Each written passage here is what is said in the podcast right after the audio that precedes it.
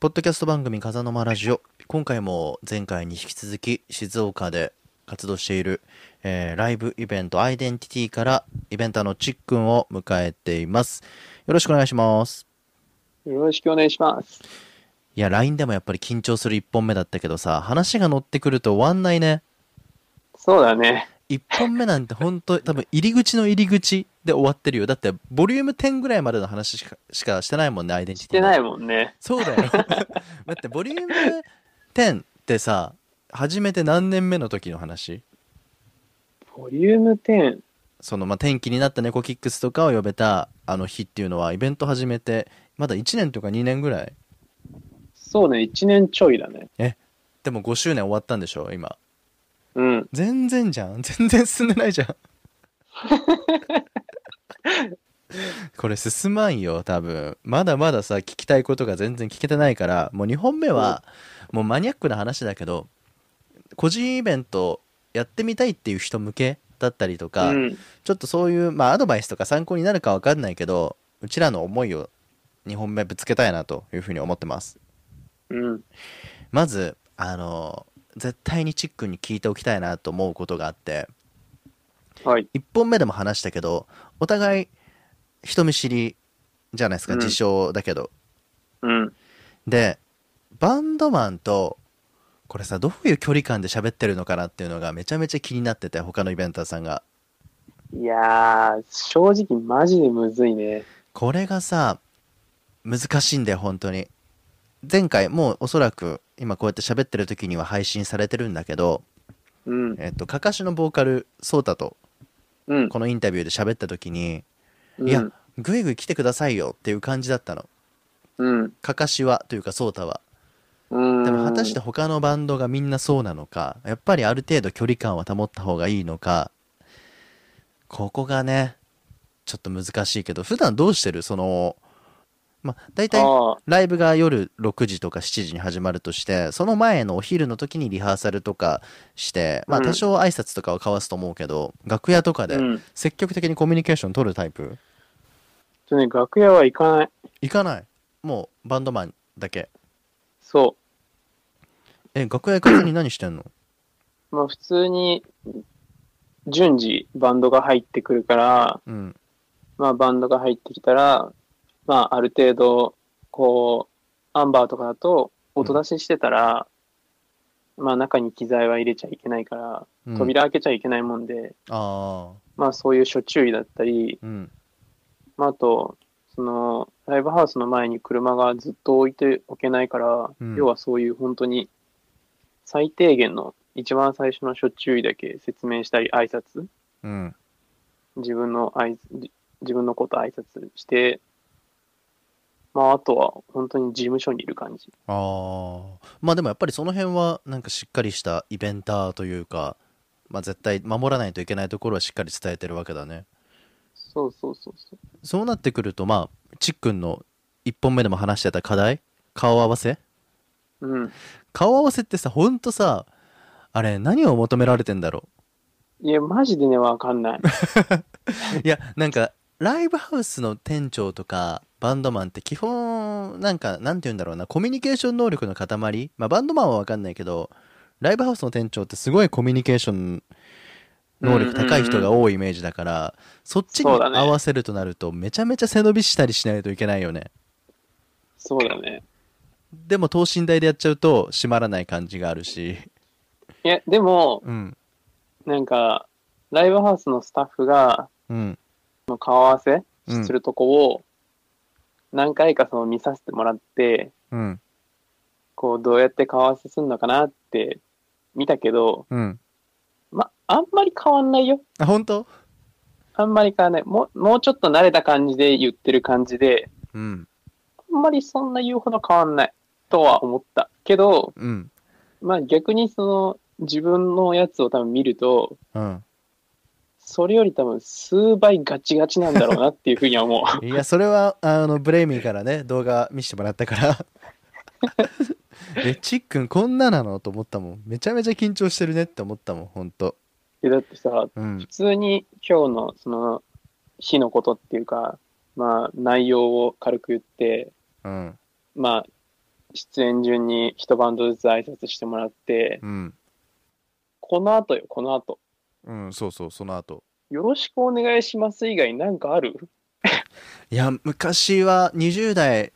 25とか6の時イベントのやってた時は、なんかみんなでエンジン組もうよみたいなことをやったのね。うんうんうん。でも、ちょっと違うかなと思った。 いや、なんかこっち主催の、そういうイベントだったらいいよ。自主企画みたいな感じだったら。あー人のレコ発でそれは違うなと思って、あー。途途中やめた。確かに、よろしくお願いします。以外ないよね。違う、そのね、よろしくお願いしますって言った後に、うん。こう、あれもう人、もう一押しなんかありますいやみたいな空気が流れるんだよね。わかるわかるそう、わかるわ。めちゃめちゃわかるわ。いや、もう、散れよって思うよね。 今、閉まったじゃんだってから、思うそよ。ういう時は大体、うん。そうそうそう、なんか、はい、終わりとか、うん。はいとか言って、え、その、とはりあえい、ず、受けないでしょ受けないよ。受けないでしょ その、はいとか、じゃあ解散とか言ってもさ、ふーんって感じでみんないなくなるでしょあ、そうそうそうそうそう。まあでもそれが限界か。そうだね。俺は限界だと思ってる。それが限界だよね。何回かねう、ん。その何回か、その、そのライブハウスのスタッフと話して、うん。こう、ちょっとい一発芸じゃないけど、うん。なんか一発ちょっとぶち込んでみなよみたいな感じでやったことあるけど う、ん。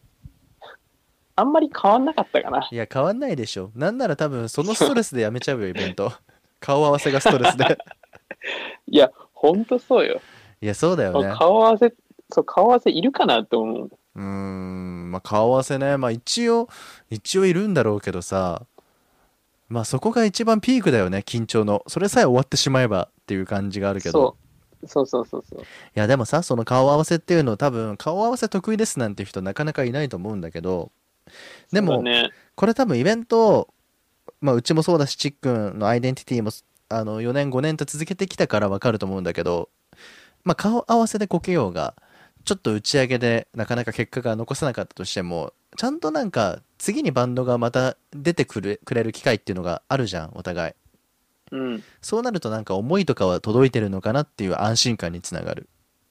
ああ、確かにね。うん。うんだから決してその顔合わせで面白いことを言うとか、まあ、打ち上げで気合を見せるとかだけじゃないなんかもっともっと本質みたいなのはちゃんと見てくれてるのかなっていうのが続けてると分かってくるよね。やっぱでもね、続けてるとやっぱそう思うけど、うんなんか結局やっぱ打ち上げとか、うん、なんだろう、テンション感は必要なんだなってめっちゃ思。元元の性格の違いなんだろうかねこれだから多分1本目でさ少しまあ2本目で話したいみたいに言ってたけどバンドマンとさ多分イベンターって本来性格ってもちろん違って仕方ないと思わないううん。だって対人だからね。うんバンドマンはさまずステージに立つ人じゃんうん。でうちらはさステージ前には立たずにこう裏に回る人じゃんうん。でそこでなんか楽しみとかやりがいを感じてるっていう時点でもうお互い性格が違わない多分そうだね。うんなんか自分はやっぱバンドが好きで呼んでるから、うん要はそのバンドマンが好きで呼んでるわけじゃないし、うんバンドが好きで呼んでるからやっぱそれは結局人で人対人で話した時合わない人がいるっていうのもしょうがないかなと思ってそれでもさあのーブッキングする時とかは対マネージャーさんとか対バンドマンのバンドのまあ代表の人っていう感じになるでしょうんちっくんはさブッキングする時、まあ、あれだけのすごいメンツを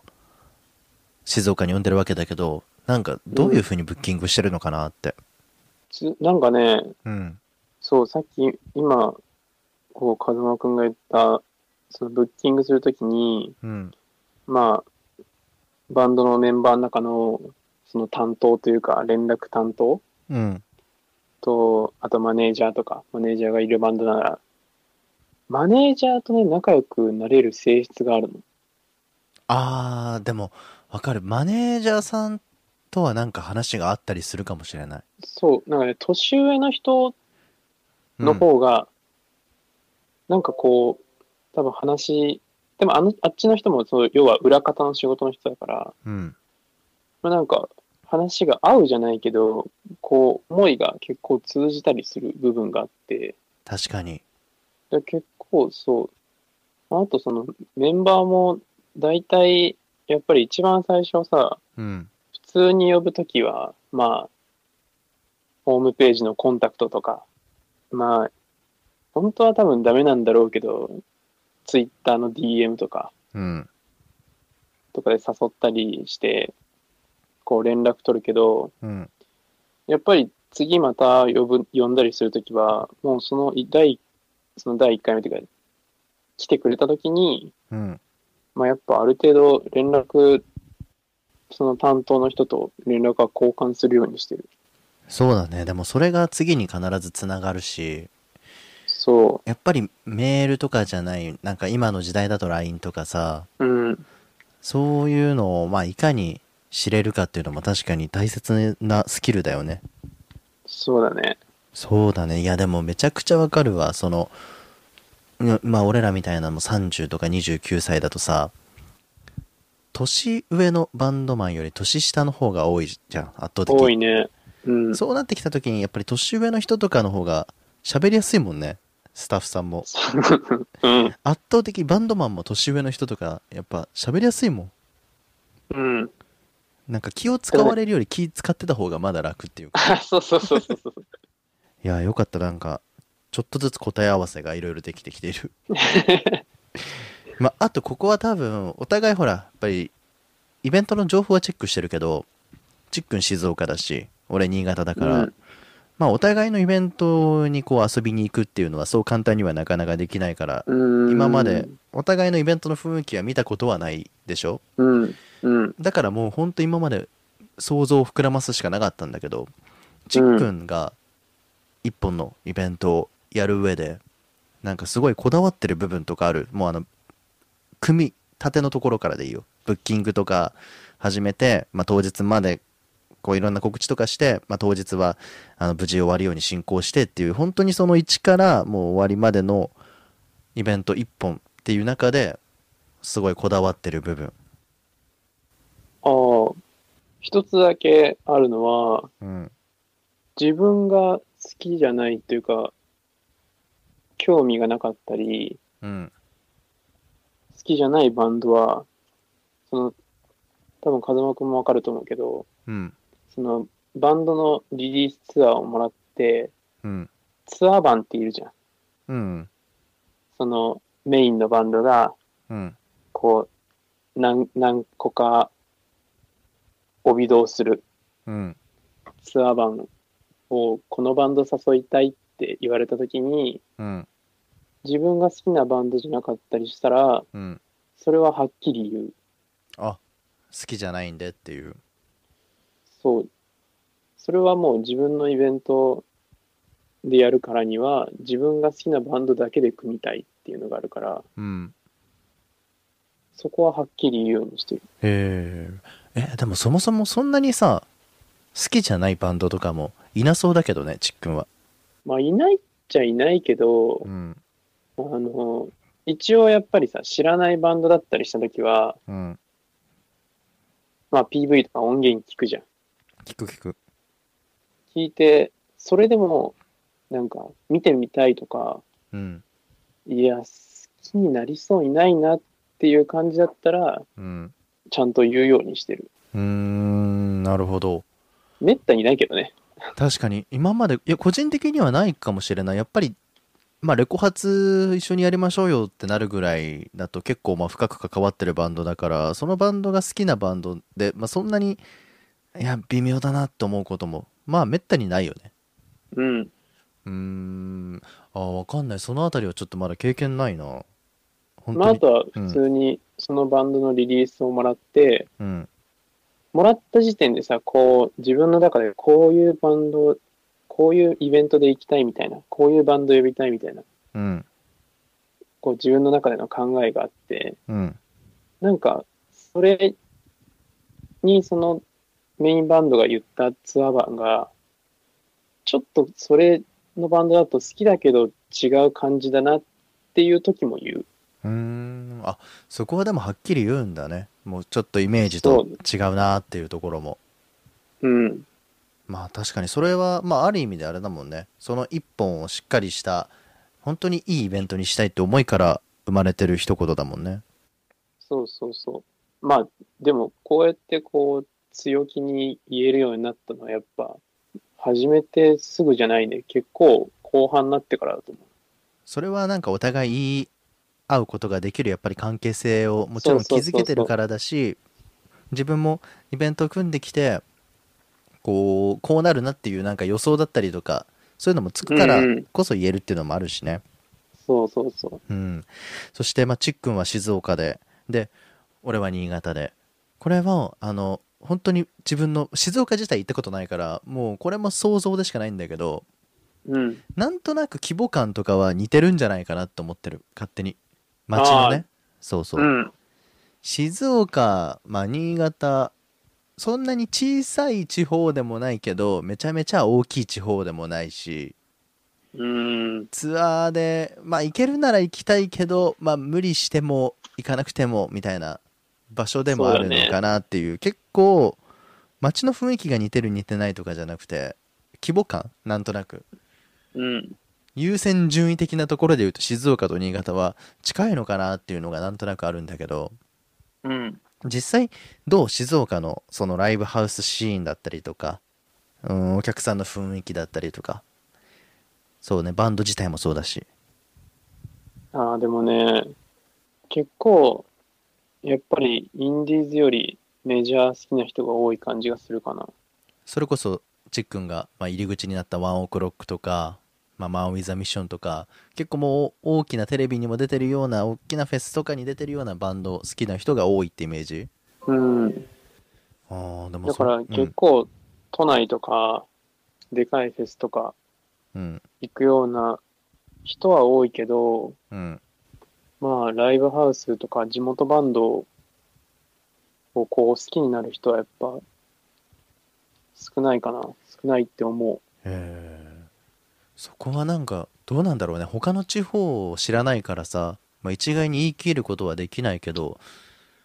やっぱりでもまあ大きいバンドを好きっていうのは単純にまあ大きいからこそ人多いのが自然なのかなと思うけど地元バンドを応援してくれる高校生とか大学生とかそういうお客さんがうんここ数年なんか増えたなとか減ったなとかそういうのを肌感覚でなんか感じるものとかもあるイベントやっててう。多分ね、うん増えたり減ったりなんだよね。あー増える時期もあるしもちろん就職とか進学とかで減る時期もそうそうそうそうそう。なんか、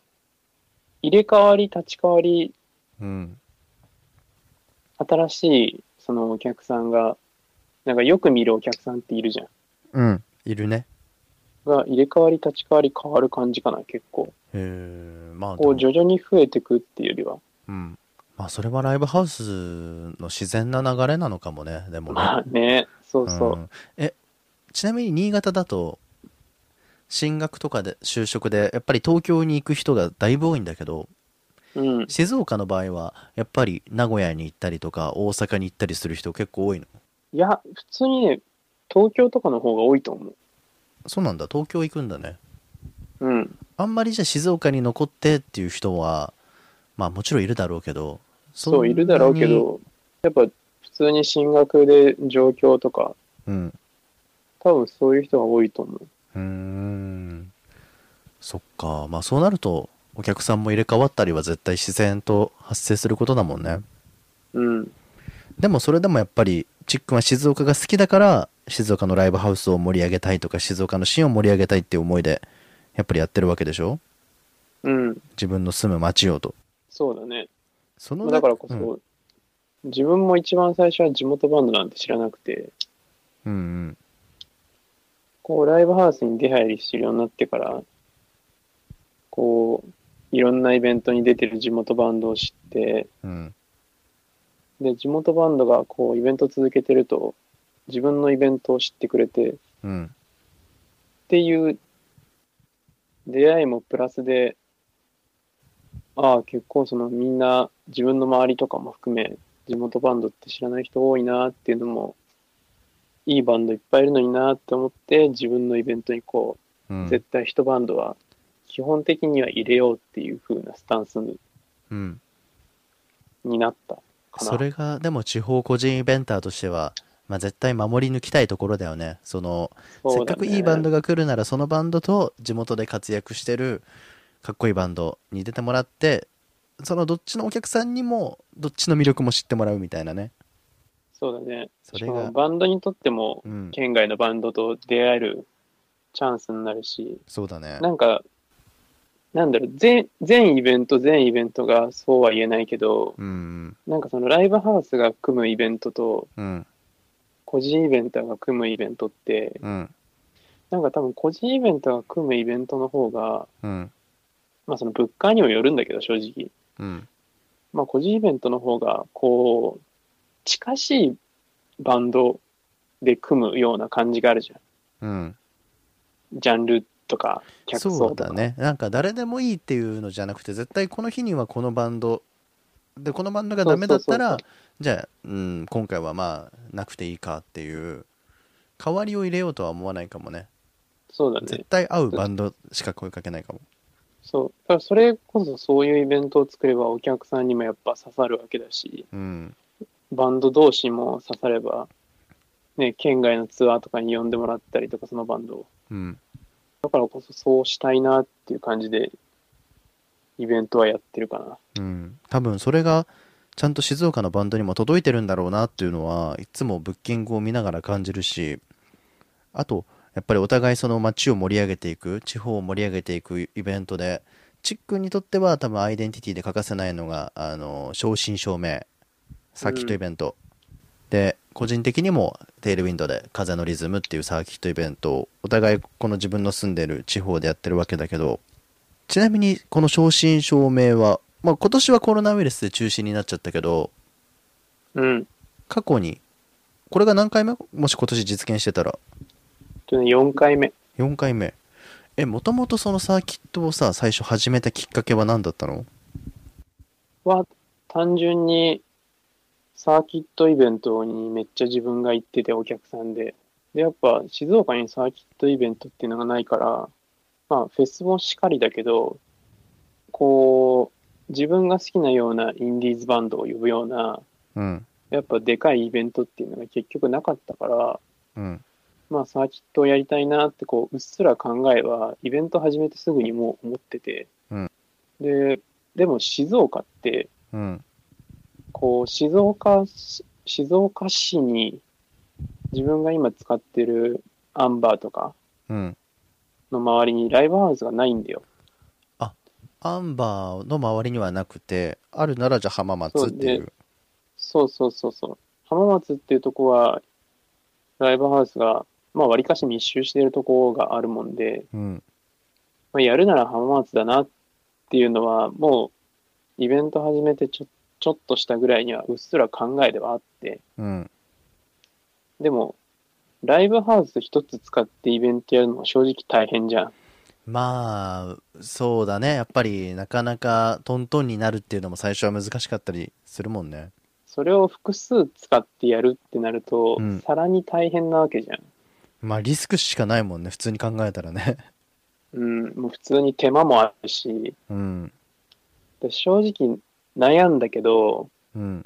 で、本当はこんなに早くやるつもりはなかったんだよ。今年本来4年目ってことはだってもう1年経ったぐらいからもうさっきとやり始めてるわけでしょそイうベそうンそト始うそうめて いやーそれはね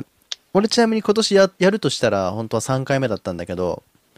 チックより1年少ないのはやっぱり考えたけどちょっとまだ早いなって思って最初2年目の時は諦めたんだよねあそうそうそう。それがね、普通だと思うんだけど、そこででも決断できるチックンは逆になんかすごいなと思ったしある意味悔しかったよねそこで決断できる人とできなかった人っていう感じでいや、これもね、うん結局、ウーリーが関係あるんだけど、うんウーリーも同じ考えをしてたんだよ。サーキットをやるっていう。ああそれをうんやろうとしてた時期が、ほぼ近い時期にあって、あなるほど同じ時にサーキットをやろうっていう同じ年かそうそうそうん 先にやりたいっていうこのそう。いやまあわかる結よ局ね、うんそう結局あっちの方がイベント的に強いから、うんまあ、結果はあれだけど、やるっていうことに関して、うん先にやりたいっていうのがあって、本当は予定してた時期より、実は早めたんだよね。こ先を越されないためにもうそう先手で打ったっていう感じだねそう静岡市を使って、うん実はサーキットっていうのが一個あったんだけど、うん一個あるんだけど、ただなんか呼ぶジャンルはやっぱ違うから、うんまあ、自分がこう、要はインディーズの、要は名古屋とか東京とか大阪とかにあるようなサーキットを、こう自分のち県でもやりたいっていう考えをうん先にやりたかったから、本当はもう、そんな早くにやるつもりはなかったけど、うん2000 2017年にやった。いや結果良かったんじゃないでも今思えば先を越されなかったし経験にもなったしねうんそいやー似たようなでもエピソードあるわもうもうお互いやってるからいいと思うんだけど新潟も弁天周遊祭っていうのがあってそれはあのチックも知ってると思うけど小林さんリうんバーストの御勢用とかでもね、お世話になってたと思うんだけどが小林さんがサーキットをやりたいっていう話をなんか飲みながらとかも聞いてたかう。ら、うーん。よしじゃあ小林さんより先にやろうと思ってちっくんとは違ってその2年目の時に俺は諦めたけど、うんもう翌年先手でやってやろうと思ったらかぶっちゃってしかも弁天の方が1ヶ月早いっていう感じで俺は越されたんだよね逆に言うとああ、だから結構メンツが割と近かったりねうーん うんするんだよ弁天秀才とはまあでうもんバンドマンがお互いどっちのイベントも出てくれたりするからそんなになんかもちろん小林さんにもお世話になってるから別に何にもないんだけど変な雰囲気とかも、ただ個人的には同じようにちっくんと同じ考えで先にやってやろうって思ったけど越されたっていう俺は うん。まあいいいよでも全然あのやっぱりサーキットをやったことでなんかバンドとのつながりとかなんだろう街の魅力とかっていうのも自分なりにはちょっとずつ分かってきたからやっぱりやってよかったなと思うし今年は中止になっちゃったけどさ正真正銘うん。ちなみに今後の話にこれまたつながってくるんだけど、今さそのアイデンティティは5周年7月をもって本来だったら終了する予定だったじゃんうん。でもいろんなイベントが延期になって正真正銘も多分ほんと渾身の一日だったと思うけど中止になってしまってうん。これから今どういう考えを持ってるのかっていうのをちょっと言える範囲で聞けたらなと思ってて本当だったらもうだって今この時期には終わってたわけでしょアイデンティティうん。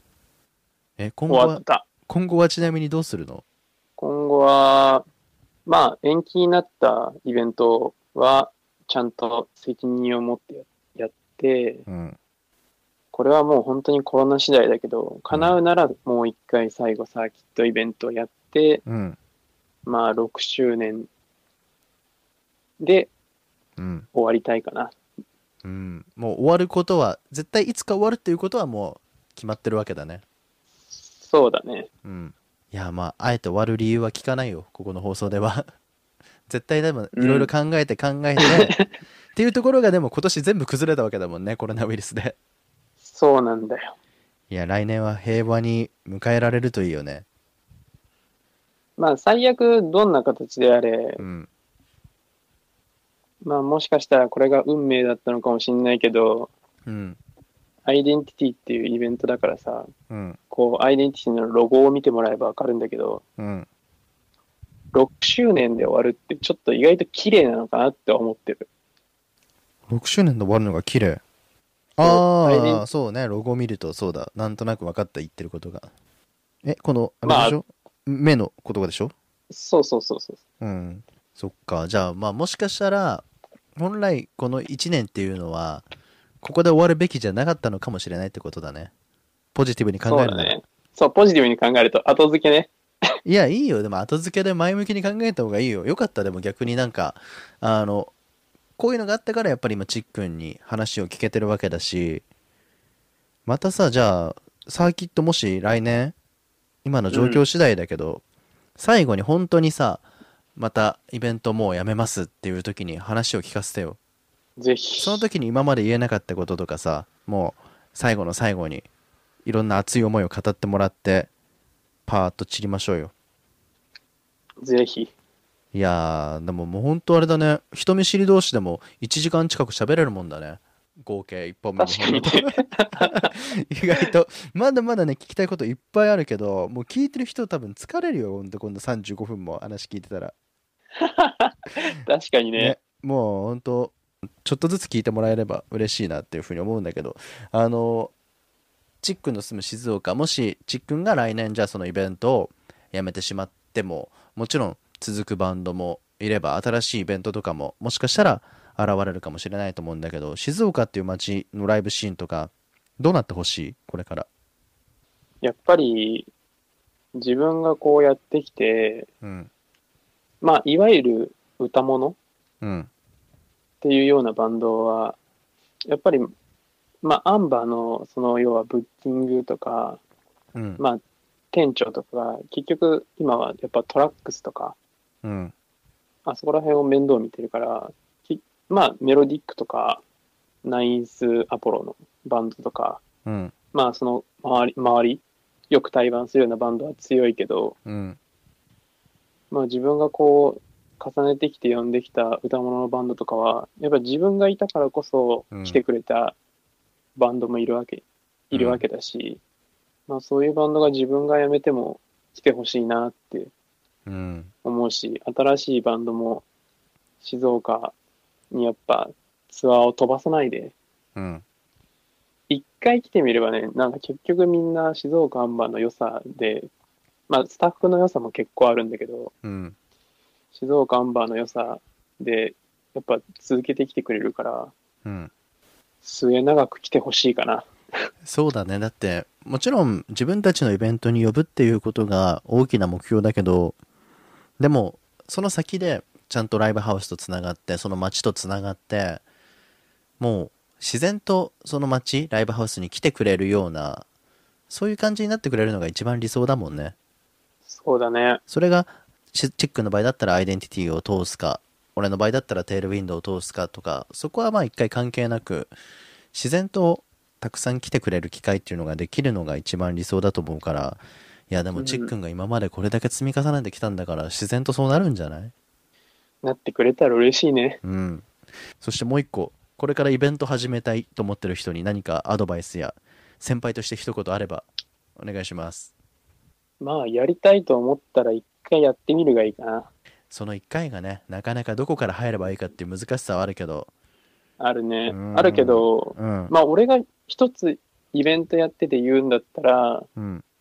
学生のうちに一回やった方がいいね。学生のうちうん。おおなんかそこは理由があるのこれはちょっと、あの、下水話になるけど、学割があるから。あそっかそういうのがああるんだね学割っていうのがそへえまあある箱とない箱があるのか分かんないけどあるんだそういうのがう。あるある。うーんまあ、あとはやっぱ、同じ趣味で、うんまあ、二人か三人でできたら一番いいね、一番最初はやっぱ。そうだね最初はやっぱり複数でやった方がいいかもねうん。後々分かんないチックンも俺もそうかもしれないけどなんか割と多分めんどくさい人間じゃんお互い うんうんうん。結局一人の方がとかね思う瞬間もあるかもしれないけど最初はやっぱり気が合う仲間とかとやった方がいいのかもねそう、ちゃんと折半でやった方がいいね。そうだねまあその後になんか自分の世界観出したかったらまた個人でイベント始めればいいわけだしねそうそうそぜひやってほしいよねうんいやでもよかったなんかまだもう1年間アイデンティティの動き多分この1年でちっくんのまた大きな一歩っていうのが見れるのかなと思うとちょっとワクワクしながらそして時に嫉妬しながら見てたいと思うんでう。お互い様よ。 お互い、とりあえず、あれね、じゃあ、一番最後のイベント終わったら、自分のアイデンティティのうん。顔合わせの動画送って。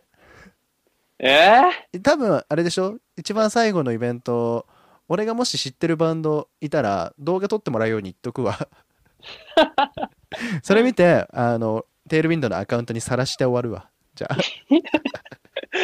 マジでそれやばいわ。いやー、それ、そしたら新潟の人にもこういう面白いイベントあったんだなっていうね、もういけない後悔と爆笑とで。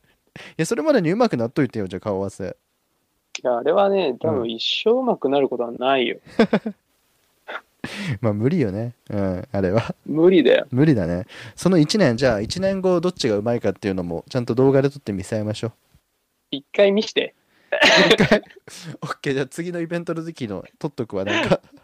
撮っといて、一回見してほしいわ。 上がった。そうだね。今、一方的に俺が言ってるだけだからね。じゃあそういう楽しみを残しながらもう1年、まあ、俺はまだまだできる限りはやっていきたいと思うけども、お互い頑張っていきましょう。ああ、頑張っていきましょう。はい。ということで、今回のポッドキャスト「風間ラジオ」えーまあ勝手にライバル視してましたが、静岡で活動するイベンターアイデンティティのチックンでした。ありがとうございました。ありがとうございました。